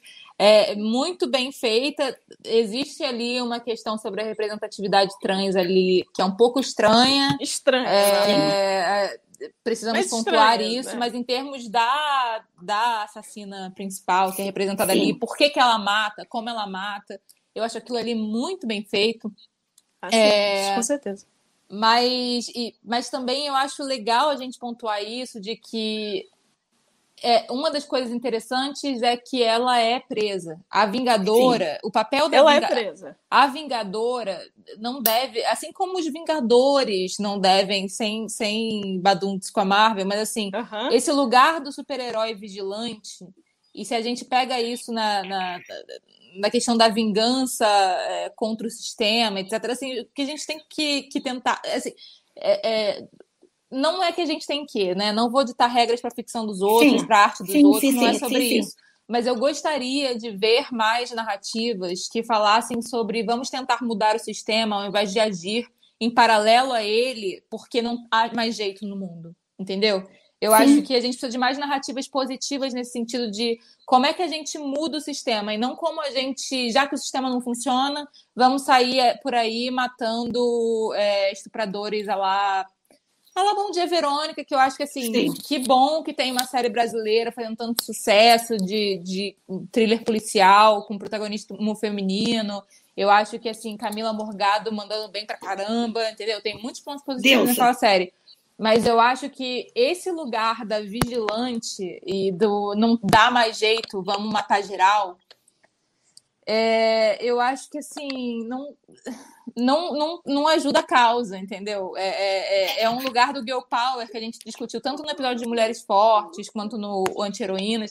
Esse lugar do girl power é, do porra louca, né? Da, da, da, ou da Vingadora, ou da mulher forte, que é que você associa isso, um, quase uma masculinidade para mulher Sim. ser foda, ela tem que ser masculina. Tem que ser masculina. Esse, é, esse, esses lugares, assim, eu acho que assim são ao mesmo tempo que tá bom, estamos vendo estamos vendo representatividade, mas ao mesmo tempo eu fico muito preocupada dos caminhos aos quais isso pode levar a gente, sabe, em termos de representações narrativas. É... Eu acho que tem uma coisa aí também que é o seguinte, a quando você traz uma. Primeiro, assim, matar bandido não leva a nada, porque se resolvesse a política de segurança no Rio de Janeiro há 30 anos, Tava a matar bandido é cidade está cada dia mais violenta. Então, é fato é. que isso não resolve. A gente há exemplos na sociedade de mulheres, assim, e a gente tem visto a ascensão, né? A mulher está chegando mais na polícia civil e na polícia militar também. E embora você tenha ainda muitos casos de corrupção, lá, lá, lá, você consegue já ver um olhar assim um pouco mais atento, talvez, talvez até por serem pessoas mais novas que estão entrando numa estrutura assim, não adianta você querer implodir a estrutura e sair matando por aí. A gente sabe quem serão as pessoas mortas, né? Exato. A série é bacana porque ela mostra um rapaz de classe média sendo morto. Na vida real, a gente sabe que no vigilantismo, quem é morto, né? É preto e pobre. Então, é isso. Eu já detesto essa ideia de cara, ela já me, me traz uma ojeriza. E eu acho que ela também não resolve a questão. Mas é ficção, você tem o direito de, de, de criar esses lugares, personagens, né? explorar esses lugares, né? Sim. Eu amo Nikita, é uma série que eu amo. E que para mim ela é uma referência clara da Verônica. Na cena final ali, quando ela uhum. corta o cabelo, aquilo é Nikita total que era uma série que eu gostava ali, né? Que tem um pouco a pegada do Dexter também. Sim. E que vai fazer uma catarse nossa por essas pessoas que escapam da justiça. Aí a pergunta é: a gente tem que torcer por quem resolve o que a justiça não resolve, ou a gente tem que se mobilizar para que a justiça resolva? Né? Porque você começa a botar as coisas nas as suas caixinhas. Quando você fala de uma, a Louva a Deus, por exemplo, tem uma coisa curiosa que a Carole Bouquet, não sei se vocês sabem, ela foi Bondiguel. Ela, num dos Foi. filmes do 007, ela é a namorada do 007. Se eu, se eu não me engano, é o Somente para Seus Olhos, que é um filme passado na Grécia. E ela, então, assim, quando eu falei, caramba, assim, será que a escolha da atriz foi aleatória? Porque foi. é tão curioso. Eu, olha só, eu vou falar uma coisa e vou sair correndo. Eu adoro 007, adoro. Não, é maravilhoso. Eu fui criada vendo 007 e me mijando de rir em cenas como aquele percebe que alguém vai metralhar a, a cabana onde ele está fazendo amor como oriental, e ele pega a oriental e faz de escudo. Isso assim, eu, eu. Agora, você tem. Agora, você pode ter um senso crítico e tem dizer, pô. Tá é, aquilo ali é uma merda, é, entendeu? É que merda é essa, sabe? Hoje eu olho aquilo, mas assim, eu acho que o 007, por mais que ele seja um personagem machista, misógino, seja lá o que for, ele tem um pouco essa construção do personagem que tem, tem fissuras. Ele não é uma pessoa, ele não é o Capitão América sabe? Uhum. Ele tem, ele tem é. problemas nele, e esses Verdade, problemas é o que tornavam o personagem tão, tão atraente. No Louvo a Deus, quando eu vi a Carole Bouquet, né, eu falei, caramba, será que foi aleatória essa escolha? Você pegar uma Bondiguel para botar nesse papel tão cheio de nuances, e aí você pode trazer uma coisa também. A questão da psicanálise para os franceses é mais ou menos como comer baguete no café da manhã. Eles tra... Você vê que são raros os produtos audiovisuais da França em que eles, de alguma maneira, não abordam essa questão da, da né, da, de algum transtorno mental, de como uhum. as pessoas têm é problemas. É, o ser humano tem problemas, gente. Todos nós temos, não é nada demais. Essa questão da representação trans é um pouco incômoda, mas eu acho que ali eles conseguem marcar um pouco mais essa ideia de que a mulher, porque você acha que o que a gente tem que pensar de tudo isso? Se a gente quer estar em todos os papéis da sociedade como temos direito, a gente também tem o direito de ser representada como assassinas que somos na vida real. Sim, né? certeza. E assim, é. aí eu volto ao Alienista 2, que o que, que uhum. incomoda uhum. ali? Bastava um trauma? Talvez não, porque talvez tenham pessoas na vida real que, que precisem de muitos traumas para chegar a um grau que ela chega. Mas ali é uma mistura bança, porque é a morte do pai, é a perda da, da, da condição social da família, é o roubo da filha, é o conflito com a mãe. Sabe? é meio gratuito demais, eu acho que assim, é, é, a diferença é você da botar muito... Deus é que é muito específica, é muito claro, toma-se ali uma decisão. Cadeia, crime, ok, eu sei, você sofreu abuso, é lamento, tal, mas você matou tantas pessoas, eu sei que eles eram malvados, tal, cadeia. Ficou, te falar, se desenvolve. Te falar que me incomoda, uma coisa, eu até pontuei isso no último episódio, é que quando eu falei lá da, da, da criadora de Sharp Objects, né, e do uhum. Gone Girl e tal, que é a Glenn Flynn, e que ela fala dessa questão de mostrar as sombras das mulheres. Eu acho que ela romantiza um pouco essa sombra das mulheres, de um jeito que. É, embora eu acho que ela escreva bem pra cacete, tá? É uma autora que eu gosto de ler por causa da escrita Sim. dela, é, independente, Sim. e que ela cria personagens interessantíssimos. Não é sobre Sim. isso, não é que eu não acho a série interessante de ver, mas é porque eu acho que, assim, a gente já conhece Medeia, entendeu? E que não é que não seja um caso real, e não é que a gente não. Mas eu, eu, eu, eu, começo a ficar incomodada no sentido assim de, tipo, já que vamos mostrar esses casos o romantizar disso dessa forma, da, da as doenças mentais femininas, vai, vai para um lugar ali que, que eu fico numa encruzilhada do tipo, ao mesmo tempo, isso tem que ser representado e criticado de alguma forma, mas, por outro lado, assim, assim já, não é como se isso já não tivesse sido colocado no cinema. Muitas e muitas e muitas vezes, a mulher nesse lugar, entendeu? É, eu não sei se só dar voz a essas personagens, do jeito que ela, ela de fato dá voz a esses Sim. personagens, né? Gone Girl é exatamente isso, né? É. É, é mas eu não sei, eu, eu, sempre me incomodo um pouco. Alguma coisa em mim não. Não é, eu acho assim, Sharp Objects, que era uma série que a, que a nossa amiga Amy Adams merecia ter levado o, o Emmy, merecia. porque ela tá Vários espetacular. Ela tem uma cena que eu acho muito importante para as pessoas verem, porque na cena, logo, vou dar um spoiler aqui, quem não viu, paciência. Show. Mas para mim ela tem uma cena O, que eu adoro cena O. O que é cena O? É aquela cena que você está assistindo a série Entendeu? Aí de repente, é, que isso, assim, que é quando ela tira, ela vai tomar banho de banheiro e você vê que ela é toda cortada ali. Puta uhum. que pariu. Você fica pensando assim, cara, o, o, que que tem? Porque é muita coisa que tem aqui. Porque Inclu não, mas, mas vou te falar que aquela mas cena é foi mais que me incomodou, porque ela tem cortes em é lugares muito, que ela gente. mesma não tem. Eu fiquei pensando sobre é isso, assim, porque eu não assim, consigo coçar as costas. Como é que ela conseguiu passar ainda, um objeto cortante ali? Ainda mais que são palavras, né? Sim, sim, né? sim, sim, Não é um estiletinho, assim. É, mas é porque questão, essa questão da mulher que se corta, e principalmente da, que ela, daqueles cortes ela vinha trazendo da adolescência, é, essa questão das, das meninas que se cortam, ela é uma questão muito grave para a qual a muito. gente não dá atenção também.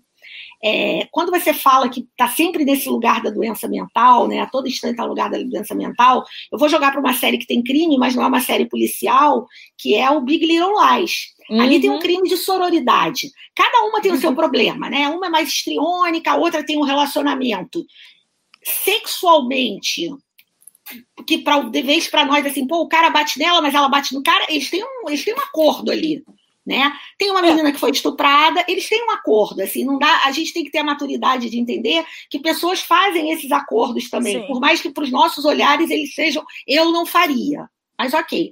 Ali você tem um crime de um crime de sororidade, assim, tanto que quem empurra e quem mata ele, entre aspas, é a Zoe, mas ele é um crime daquelas quatro mulheres. E ali, essa questão do que cada uma tem um pouco fora do que a gente chama de convencional, ele joga naquele momento, mas ele não é mostrado como um fator para o que, que aconteceu ali. Uma mulher ao saber daquele abuso e, e, e, empoderada pela presença de outras mulheres que, de uma forma ou de outra, estavam diretamente ligadas àquela questão, ela se sentiu encorajada a botar um fim naquela situação. E isso é muito diferente do vigilantismo. Muito. muito. É. Aliás, é, aviso daqueles que a gente faz várias promessas, mas eu prometo que ano que vem a gente vai começar a cumprir essas promessas todas que a gente faz aqui no podcast. É. Mas assim, é, esperem um vídeo sobre esse subgênero das mulheres que, que matam amigas por prioridade, crime, é amigas pelo é. crime. Não necessariamente matam, mas que cometem crimes juntas, geralmente em, em, em defesa. É, porque isso é quase um subgênero, né? De tanto Sim, que a gente vê é. desde Thelma e Louise, a gente vê esse rolê. É. E tem códigos. E assim, Thelma e Louise, curiosamente, Thelma e Louise, que é um filme antigo, como é Atração uhum. Fatal, isso é muito bem construído em Thelma e Louise. Entendeu? Porque uma sai do lugar da boba, a outra sai do lugar da, da, da, boba, a outra sai do lugar da frustrada, e elas vão crescendo juntas. Junta, o que uma uhum. traz e a outra atrás vai se somando. Até o momento em que elas entendem, bem, a gente tem duas opções. A gente vai para cadeia, porque nos Estados Unidos, ou você vai para cadeia ou vai ser morto, ou a gente vai, ou a polícia vai matar a gente, ou a gente vai ou tomar. Ou a gente resolve, né? Ou a gente vai ser libertadora de verdade, a gente vai é. se matar e vai deixar é. essas pessoas para trás, enfim. É, Thelma Luiz eu acho um filme incrível. Assim, ao contrário de Atração Fatal, que é uma Nossa. sucessão de clichês que Nossa. você fica. Quando Mas aparece a cena. Tá maravilhosa. Tá, ela tá sempre Mas é maravilhosa. Não, era uma vez um sonho, ela tá fazendo um papel também é inacreditável. É, mas voltando um pouco a essa história, por que, que eu falei do Big Little Lies? Porque ali você tem um crime em que todas têm alguma coisa que você já percebeu que elas não são aquela mulher, não é o estereótipo da. Todo mundo diz, ah, é o estereótipo da dona de casa, não sei o quê. Não, não é. Elas é. todas têm alguma coisa ali que. Mas isso não é o fator principal para elas cometerem aquele crime. Entendeu? Isso é muito legal elas não, não está se justificando com alguma coisa. Tanto que a saída mais clichê seria a menina que foi estuprada matar ele. Não, é. Ou a mulher dele. Mas se a mulher dele mata, você vai jogar naquele lugar. Ah, ela era abusada por ele. Não, não era. Ela tinha uma relação com ele que você pode achar horrível, mas eles tinham um acordo ali. Uhum. Entendeu? Que era um acordo bom para enfim, de alguma maneira bom para os dois. E quando Até chega o personagem. Momento, né? Sim, quando chega o personagem da Mary Streep, ela traz um pouco esse olhar do espectador, da uhum. mulher uhum. mais convencional, que começa a olhar aquelas mulheres ali, e ela é de uma outra geração, e ela não entende bem como é que funciona aquele grupo de mulheres ali. E aí ela desconfia que tem alguma coisa errada, porque a primeira a desconfiar é a mãe dele. Porque, assim, naquele universo, elas estavam integradas ali, eram mulheres você não, você não tá assim, uma é maluca, uma é grita na rua, uma. Não. Não. Sabe? Elas, e num determinado momento em que foi preciso, elas agiram. Nesse aspecto, e que também joga também para a questão da Villenelle, né? São mulheres que fazem o que tem que fazer. O que tem que, que fazer, talvez o que tem que fazer para Villenelle, a maneira que ela encontra para ganhar dinheiro é matando gente. Uhum. Aproveitando a, a, o transtorno dela, que né, a pessoa precisa de um transtorno é. básico para poder conseguir fazer aquilo, né? Sim, ela não tem empatia, mas ela não tá. Mas você não fica Aí, assim, até uma série que eu sei que você tem dúvidas sobre ela, que é o Homeland. É, a Carrie, ela tem um transtorno bipolar e que ele é revelado numa cena em que você vê uma agente da CIA levando um homem desconhecido para dentro de casa. Você fala, bem, que, que, que é isso, entendeu? A pessoa que trabalha com a paranoia 24 horas por dia, pega um estranho no bar e leva para casa. Uhum. E ali você já deixa claro. Mas eu acho que no Homeland, a, a doença da a Carrie, a Carrie não se permite colocar no lugar de vítima que, que tentam colocar as personagens com doenças mentais, mesmo quando elas são assassinas. Uhum. Porque é o que acontece no Alienista 2. Ela é uma assassina, Nossa. mas ela é uma vítima. E a Carrie não está nesse papel. Eu tenho uma doença mental, eu cometo erros por causa dela, mas uhum. eu também cometo erros quando eu não quando eu estou tratada e, portanto, e eu acerto quando eu estou sem tratamento e quando eu estou com tratamento. Então, eu sou eu. É você botar a mulher, quem é aquela pessoa? Sabe, ela não é uma doença mental ambulante. Não é uma doença. Entendeu? Importante. A menina é, do alienígena. Eu, eu, eu, já me comprometi a reassistir, assim, porque a, a, minha, a minha lembrança do que eu vi da primeira temporada era que a doença dela era associada a ela acertar, por exemplo. As intuições dela eram associadas a isso. Mas eu já me comprometi, vou reassistir, vou dar mais uma chance para é, ver como entendeu? isso é representado. Vou, vou reassistir. E tem uma Mas... coisa muito bacana que é você ver isso, entendeu? É você ver. É, porque aí, quando você joga, bota uma outra série policial, por exemplo, The Bridge, que a policial tem síndrome, tem o transtorno do, do espectro autista Asperger, né? Uhum. E também não tem essa noção, como não tem a noção da convenção social, ela não tem noção de perigo.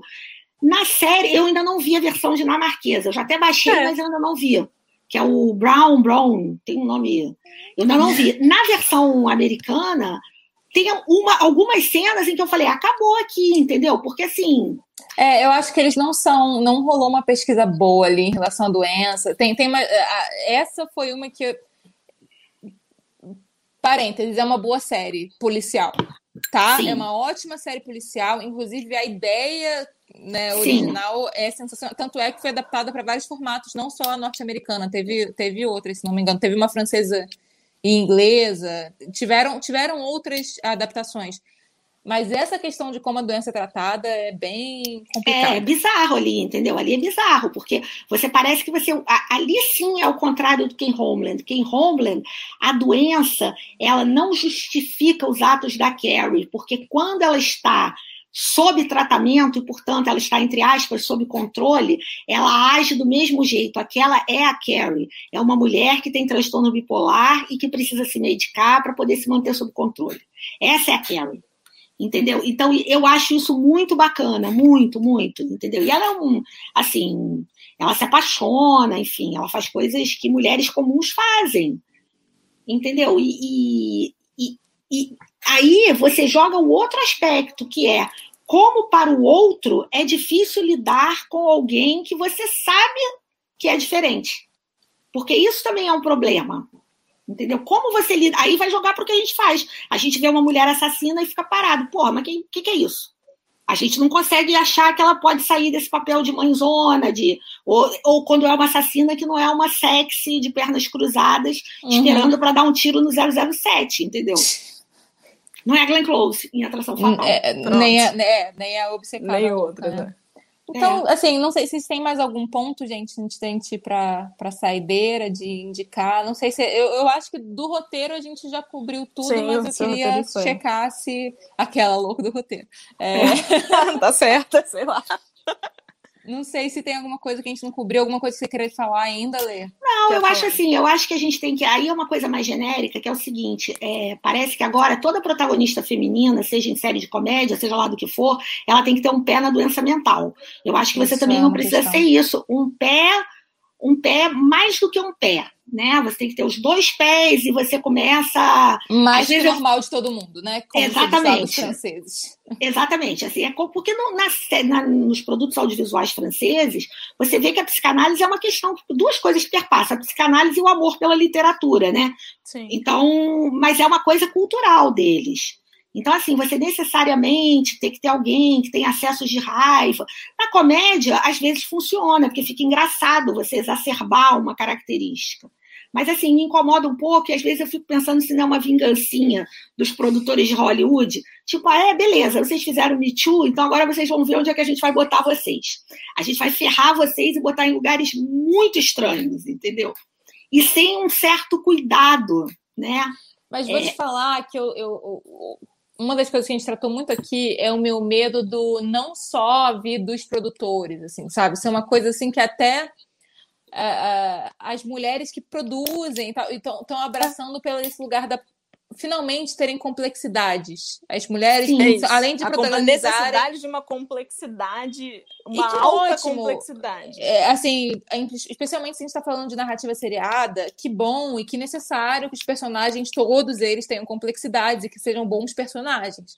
Mas é muito difícil se os personagens femininos, quase todos, passam por esse lugar de ou doença mental ou problemas com maternidade, ou problemas com maternidade e doença mental, doença mental sabe? É. É, é, eu tô vendo muito esse lugar é, mas, jeito mas tá eu difícil, acho que tem uma sabe? coisa de uma ansiedade, pelo menos dessa nossa geração, nessa geração Instagram e por aí vai, de meio que tentar ser tudo ao mesmo tempo. Sim. E eu acho que a produção é isso, a produção é o que ela sempre foi, é o espelho da sociedade, ela reflete a gente. Então, de repente, todo mundo descobriu que não sei, todo mundo pessoas pararam para finalmente se olhar, perceberam que elas tinham um traço disso, traço daquilo. De repente, todo mundo já teve uma depressão. Agora eu vou conversar com uma pessoa que nunca teve uma depressão. Agora. Meu Deus do céu. Sim, não, e aí você tem, e aí você também tem aquela coisa, é legal você dizer que... que... você tem uma depressão, porque aí você imediatamente você carrega uma solidariedade a você. Tem eu não estou desfazendo de jeito nenhum de gente Não, não, mas depressão. a gente está vivendo num lugar de romantização de, de doenças mentais, assim como a uhum. gente viveu. Eu lembro que na minha adolescência houve muito uma romantização de sexualidades diversas. É, ah, houve muito esse, esse lugar assim de. Verdade e, e, gente, não não estou falando eh, que, que quem, quem de fato tem não passa por grandíssimos sofrimentos, inclusive claro. naquela época. Não é sobre isso. Sim. Não é sobre isso. É, é sobre.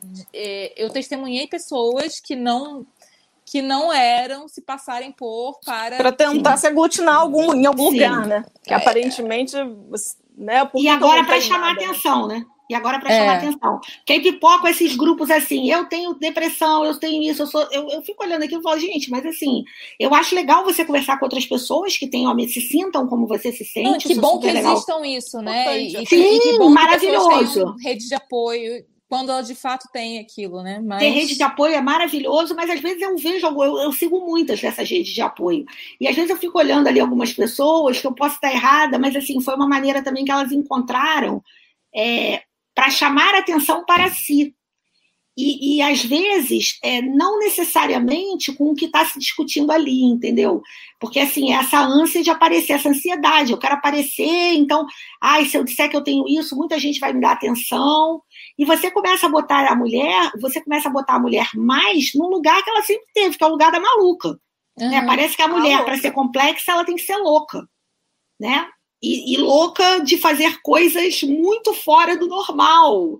Por quê? Entendeu? Tantas de nós temos personalidades tão múltiplas assim e não sabe? É uma coisa meio é um lugar meio estranho ainda. Acho, acho assim, a chegar... complexidade já existe né? E os conflitos uhum. já existem. Eu acho que não é, a gente não precisa reforçar estigmas né? Para ter personagens femininas complexas né? Sim não precisa é... jogar nesse lugar da maluca ou da que está com TPM Entendeu? Pelo amor de Deus, entendeu? Vamos, vamos, vamos botar em outro lugar. E, gente, isso não é dizer que por favor, representem doenças mentais na ficção. Não é sobre claro. isso. Não é sobre não. Sim. E, que, e que tenham mulheres, sim, porque existem. Inclusive, se você pega, por exemplo, a própria questão do autismo e do Asperger, isso é muito mal explorado ainda pela ciência. Sim. Então, tem muito mal diagnóstico, muitas mulheres que sofrem muito com isso, sim. porque não são diagnosticadas. Assim, não é sobre não retratar essas questões, é sobre não romantizar. Eu acho que a gente está falando de romantização aqui, é, né? Sim. É, vamos não romantizar essas questões. Vamos, então, assim, ou você vai para um lugar quase da, da sátira, que é o Killing Eve, né? Que, que de fato é, ele está sacaneando muitas convenções. Sim. É, é, estereótipos de gênero ali, né? Sim. Existe uma é questão. É muito ali. claro isso, inclusive. É muito sim, claro. Sim. muito honesto, é dito. Ou é. então, é. ou então você vai para retratar a psicopata mulher como ela de fato existe, que é o que é o louva Deus, né? Sim. Ou, ou de fato, assim, você pega um caso que existiu, que é o The Act, né, da, da Munchausen lá. E, mas assim, quando, quando isso é romantizado na forma o que eu não gosto do Sharp Objects não é nem, não é nem até a mãe dela que tem Munchausen. É, é como a própria protagonista, mesmo aquela questão dela se cortar, aquilo é romantizado. Eu, eu sinto que aquela série romantiza as é, Para mim é um grande romantismo e é Sim. série, assim, né? De Sim. passado de geração, passado Sim. de mãe para filha, como se fosse um grande. É, eu acho que uma, ela, ela como. Família eu acho, eu acho que ela, como produto, ela é bem fechada, né? Assim, o sim, roteiro é bacana, sim, sim. as viradas estão todas ali, ela tem a cena O, enfim. A, a, a, narrativa em si é muito bem contada. Não, muito bem Não é construída. É muito bem construída. Mas eu gosto mais da maneira que está tanto no Killing Eve quanto no Big Little Lies. Entendeu? Porque assim, você Na mostra... primeira temporada, né? Primeira a primeira temporada, que é quando elas chegam ali, né? É, é aí outra foi para outro lugar. Foi para outro lugar. É, eu não sei porquê. Ali na segunda temporada eu achei ali também que já vieram com, essa, com esse papo azul e é meio esquisita. Nossa, foi terrível. Sei, foi terrível aquilo. Já achei que Sub, Primeiro que subaproveitaram a personagem na primeira temporada para construir o que ela fez. Ninguém, ninguém sim, construiu é. aquilo. E aí na segunda, sacaneia. Mas tudo bem, a gente já tá entrando nos lugares aqui. Sim, sim, sim, sim. sim. Não, eu queria. Eu queria eu queria, já que você falou em indicar, eu queria indicar uma série que eu acho calma, que. Calma, calma, calma, calma, que tem vinheta pra isso, tem vinheta pra isso. Ah, isso é podcast organizado. Mas, então tá assim, bom, então bote vinheta. Antes de deixar a vinheta, vamos falar o que a gente está bebendo, Isa, que isso a gente faz no início do podcast, a gente esqueceu é, com foi, o erro de, de... Então. Vai, fala aí do seu chá rapidinho. Eu bebi, né? Como vocês podem ver no, no More. é, foi, é um modelinho de chá simpático, você faz ele na água gelada. Ele é da Mate Leão. Ele é um chá gelado. Realmente, você bota isso aqui na água bem gelada. E ele é chá verde com gengibre e limão, ó. Eu mostro isso aqui porque, sei lá. Você faz negócio. Deve poder fazer água quente, né? Qual é o sentido da vida? É. E eu voltei para as cervejas cítricas, vim para uma praia with beer, só que com limão siciliano e coentro, né? Eu meus experimentos. Coentro, amiga. Coentro, mas é bom, é bom. Eu juro é bom, é bom. eu ia perguntar, é bom. Eu tô bebendo água. E a água. Sempre muito bem-vinda, sempre muito bem-vinda. Vamos, vou puxar a saideira então para você fazer Se eu fosse a Villanelle, eu estaria tomando uma taça de champanhe que combinaria mais com a personagem. Justo, justo. Vou puxar, vou puxar a vinheta, aí você faz sua indicação. Vamos lá.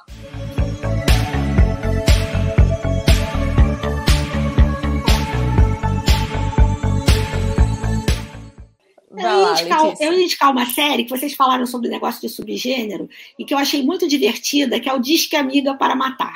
Uhum. Ah, é, ótimo. Eu acho que essa série tem várias coisas legais. Primeiro, ela é de um gênero que é muito, que eu acho muito difícil. É uma comédia de humor negro.